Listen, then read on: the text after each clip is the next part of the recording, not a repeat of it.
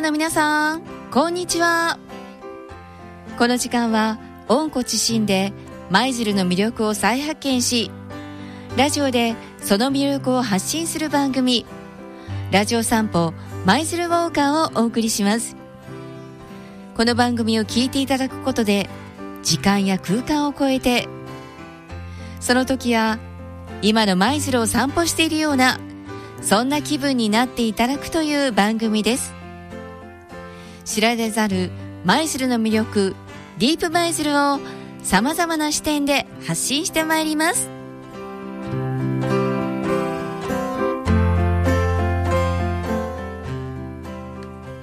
この番組はトヨタガズーレーシングヤリスカップ参戦中の香川自動車工業株式会社建設に関するあれやこれやはガッツにお任せ株式会社ガッツ舞鶴で創業68年車とエネルギーの総合サービスを目指すエモリ石油株式会社以上の提供でお送りいたします。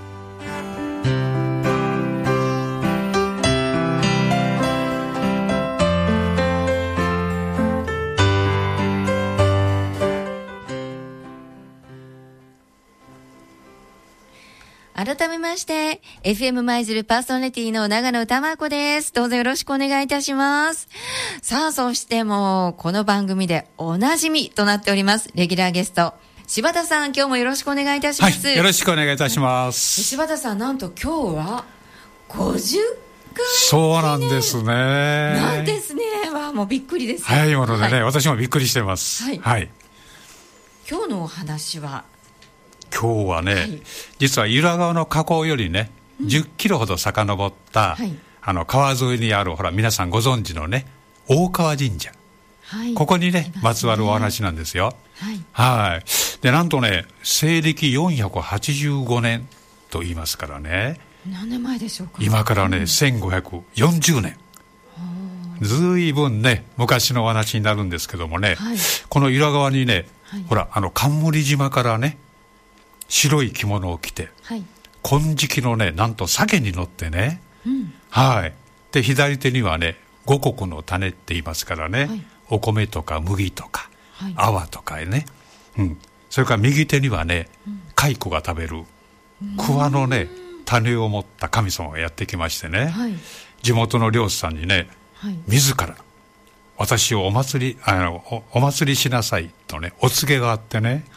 はいこの大川神社が創建されたと聞いてるんですよ。うん、でこのようなことがあってね、はい、神社の近くに住んでいる人はね鮭は神様のお使いということでね、はい、少しの間ね鮭を食べなかったなんてことを言われてる。はい。でね、あの戦前まではね、鮭がよくね、遡上したというふうに言われてるんですけどもね、うん、戦後はなぜかね、うん、この色川をね、遡上しなくなったということで、はい、はい。ほら、現在はね子供たちが再びねこの鮭が遡上するようにとい。うことで、はい、鮭の稚魚をね放流しているこんなニュースをねよく見かけると思うんですよね。はい。でこの神のお告げを受けたね漁師さんはねこの神様を背負って山に登って戻る途中にね絶対に振り返ってはいけないよと言われていたのにね、うん、なんとお告げをね破りましてね。そしてその場所でね両者が亡くなった。その場所に実はね社が作られてるんですね。はい。でほら大川神社とね175号線を挟んで由良川沿いにね、はい、ある本殿というのがね野々宮の社と言われましてね、はい、はい、実は今でもね海上安全の神様として祀られてるんですよ。うんで今日はね、はい、そんな言われのある大川神社にねお参りに行くと帰りにはなんと送ってくれる狼がいるというね。狼ですか？はい。なんとも恐ろしいお話なんですよ。ああそうですか、はい、もう今日はじゃああの記念すべき50回はい、ということでね、あの、劇団舞鶴大川では、もうおなじみとなってますよね。この声聞いただけで皆さん。そうですね。ね皆さんご存知だと思いますよね。ご存知ですよね。そうです。ストロベリーアイスバラ園の亀井さん。はい、もう劇団舞鶴大川のね、もう一員ですよね。そうですね。はい。この亀井さんの声で今日のお話聞いてみてください昔は犬を飼う人はたんまにあったそうじゃが首輪もなく放し飼いのようなもんじゃったけ子犬が生まれても結構山に迷い込んで帰ってこなくなることもあったんじゃそうな。そんな子犬は、なんと、狼が乳を飲ませて、ちゃんと育てとったそうな。そんで、子犬は大きくなっても、狼の群れで一緒に暮らしよったんじゃよ。そんな狼は、お産が重たくて難儀をするんじゃそうな。狼も信心深いのか、お産が軽くて済むように、ここらの神社では一番信仰の厚い大川さんに願をかけるんやて。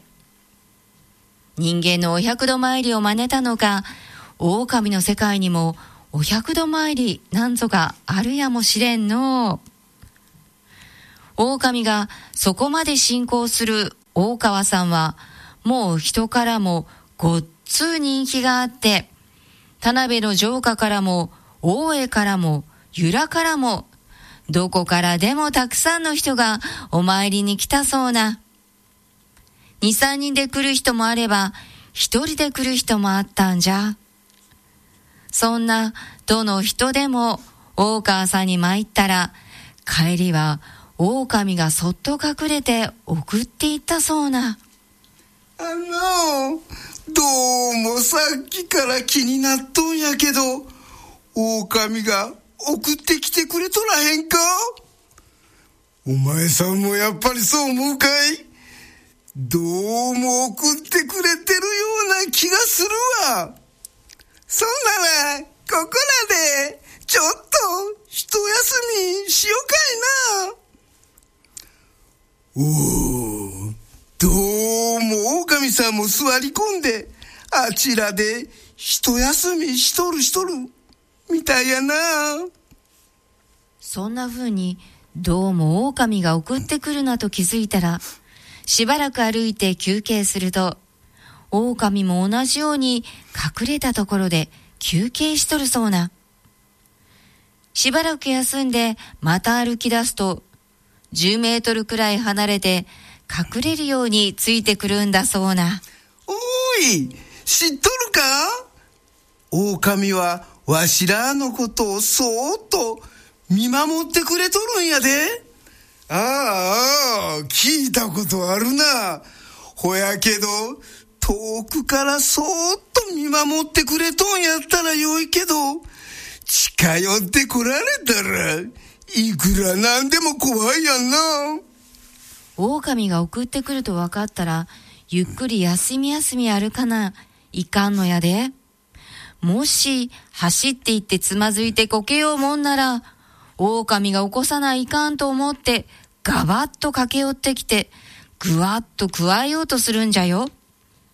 前におじいさんが話しとったんじゃが、上の家のおっさんと大川参りして、帰ってくることがあった時に、長話しておって遅うなって、周りも苦労なってしもうたんじゃと、おっさんはどえりゃ慌て者で、帰り道に狼が送ってくるのに気づき、狼が送ってくるでそう教えると、そんな、そんな、そんな、恐ろしいと、一目散に走り出したそうな。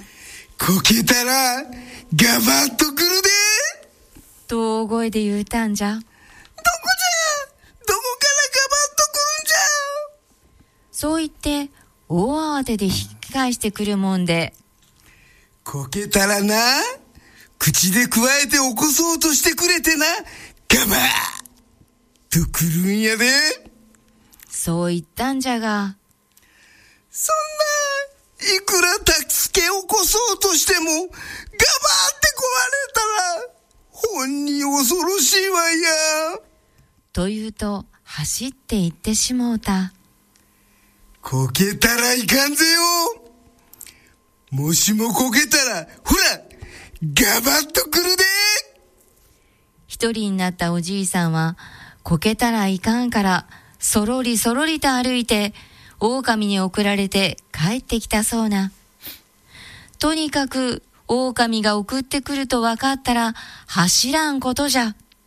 走ったらこけるに決まっておる。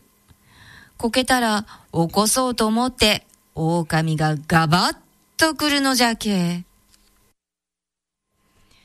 というお話だったんですね、柴田さん。ねいかがでしたか？ねね狼が来るんですねあのねあの恐ろしい狼がね、律儀にね、また人形を見守ってくれるというね、今日のお話。ほら、優しさを感じますね。そうですねかうん。